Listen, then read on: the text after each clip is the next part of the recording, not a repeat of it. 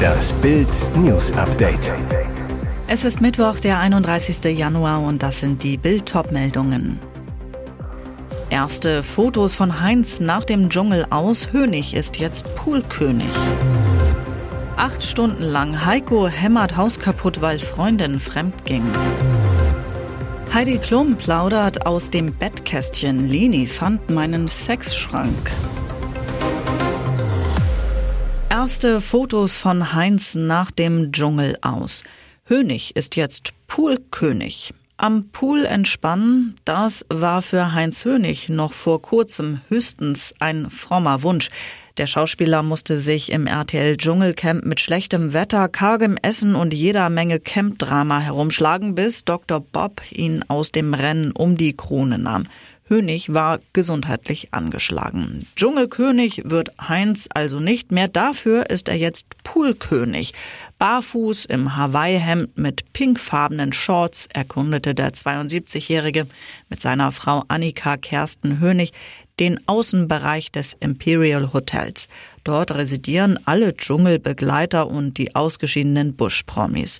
Gattin Annika trug beim Poolausflug einen Leo-Bikini dazu, ein gestreiftes Handtuch, das sie sich um die Hüften gewickelt hatte. Und Heinz, der suchte immer wieder die Nähe zu seiner schönen Frau, berührte sie liebevoll am Rücken. Das Wiedersehen der beiden war zum Dahinschmelzen, weinen fielen sich beide um die Arme, Heinz zu seiner Frau, ich liebe dich. Am Dienstag hatte Heinz Hönig vorzeitig das Dschungelcamp verlassen müssen. Es war keine freiwillige Entscheidung, sondern eine Entscheidung der Ärzte, die so manchen Dschungelfan überraschte. Acht Stunden lang. Heiko hämmert Haus kaputt, weil Freundin fremd ging. Eine Liebe in Trümmern, vielen Trümmern. Der 52-Jährige ist Handwerker aus Leidenschaft, Fliesenleger, um genau zu sein, ein Mann, der sich seinen Lebenstraum erfüllt hat. Er baute sein verfallenes Elternhaus zu einer Luxusvilla um mit Marmorterrasse, Wohlfühl-Lounge und Koi-Karpfenteich. Zehn Jahre lang hat das gedauert. Acht Stunden hat es gebraucht, um alles kurz und klein zu schlagen. Schaden 300.000 Euro. Warum hat er das gemacht?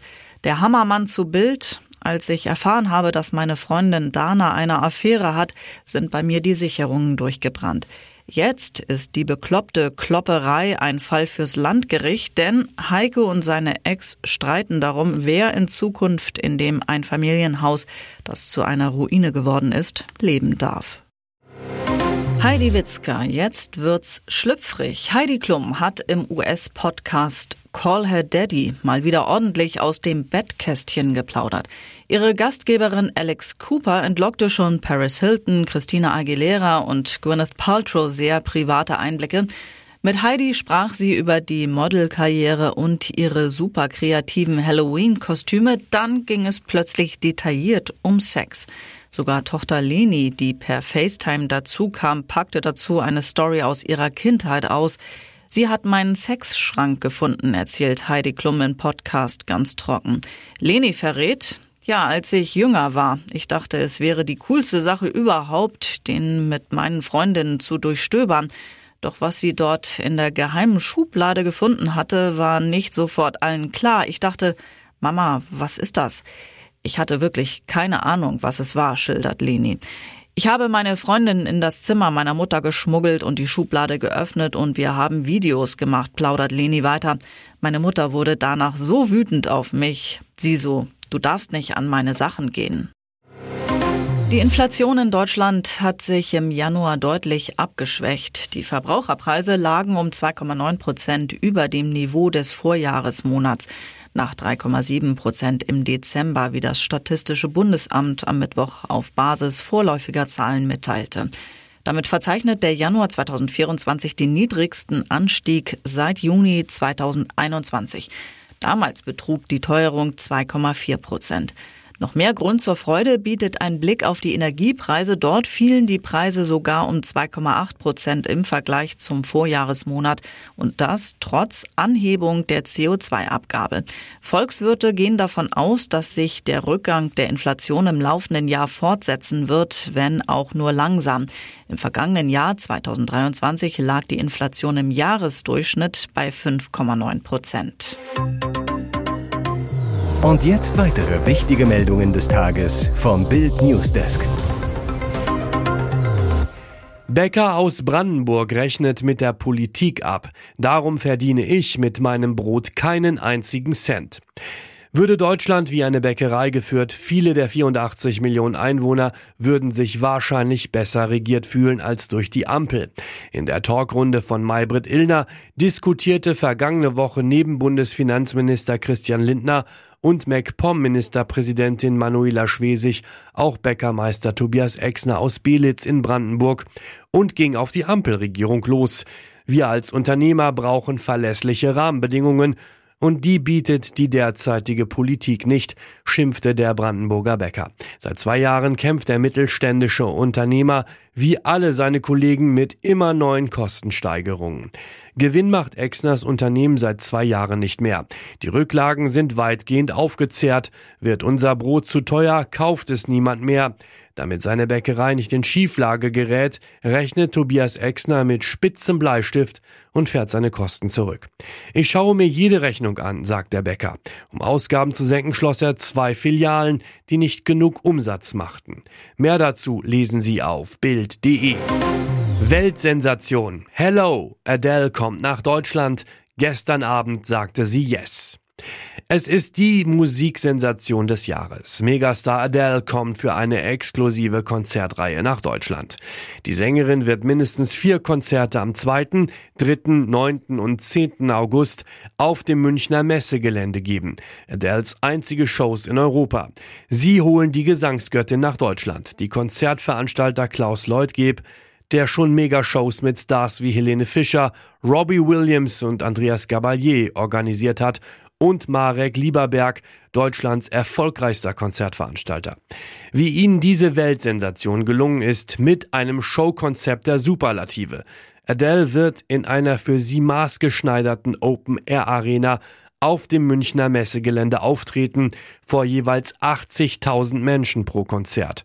Und was sagt der Superstar zu den geplanten Shows? Ja, ich habe seit 2016 nicht mehr in Europa gespielt.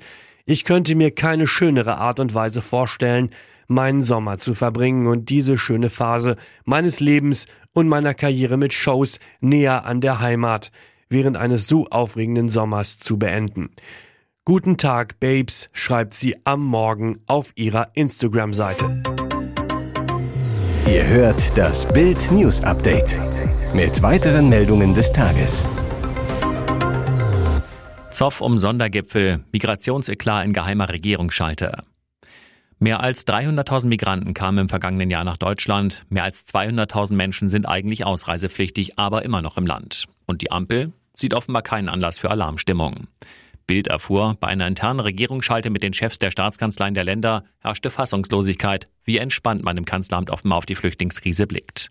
Hessens Regierungschef Boris Rhein hatte Kanzler Olaf Scholz aufgefordert, einen Sondergipfel mit den Länderchefs zur Migrationslage abzuhalten. Ziel, überprüfen, ob die Beschlüsse des Herbstgipfels umgesetzt wurden und wo Bund und Länder nacharbeiten müssen. Doch das Kanzleramt tat offenbar so, als gäbe es für einen Migrationsgipfel keinerlei Anlass.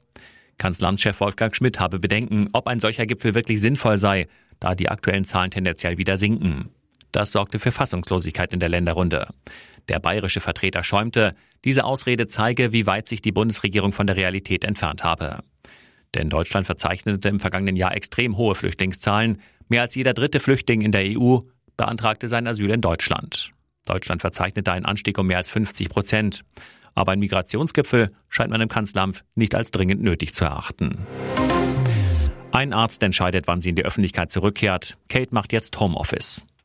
Prinzessin Kate ist endlich wieder zu Hause. Zwei Wochen nach ihrer Bauch-OP kehrte sie auf ihr Windsor-Anwesen zurück. Und da bleibt sie vorerst auch. Alle Zeichen stehen nun also auf Genesung. Statt Galas und Wohltätigkeitsveranstaltungen ist jetzt erstmal Homeoffice angesagt, ärztlich verordnet. Auch Prinz William hat sich eine Auszeit genommen, berichtet die Daily Mail. Unter anderem wird William in der nächsten Zeit die drei Kinder, George, Charlotte und Louis, zur Schule bringen und wieder abholen. Die Ärzte sollen der kranken Prinzessin strikte Bettruhe verordnet haben. Abhängig vom Fortschritt ihrer Genesung soll sie jedoch nach und nach versuchen, zu ihrem aktiven Lebensstil zurückzukehren. Große Events wie BAFTA Awards im Februar oder Reisen nach Übersee sind dabei erstmal vom Tisch. Hier ist das Bild News Update. Und das ist heute auch noch hörenswert. Die AfD ist im Umfrage hoch. Die Regierung rüstet sich sogar schon für eine mögliche Rechtsaußenmehrheit im Bundestag. Aber ist eine AfD-Mehrheit realistisch oder könnte die Partei in den Umfragen sogar drastisch fallen? Neue Zahlen der INSA Meinungsforscher zeigen, wie viele Menschen die AfD auf gar keinen Fall wählen würden und woher die größte Bedrohung für die Rechtsaußenpolitiker kommt. In der aktuellen INSA-Umfrage kommt die AfD auf 21 Prozent. Dazu könnten sich weitere sieben Prozent vorstellen, die Partei zu wählen. Heißt, das gesamte Wählerpotenzial liegt bei 28 Prozent, mehr als jeder vierte Wahlberechtigte.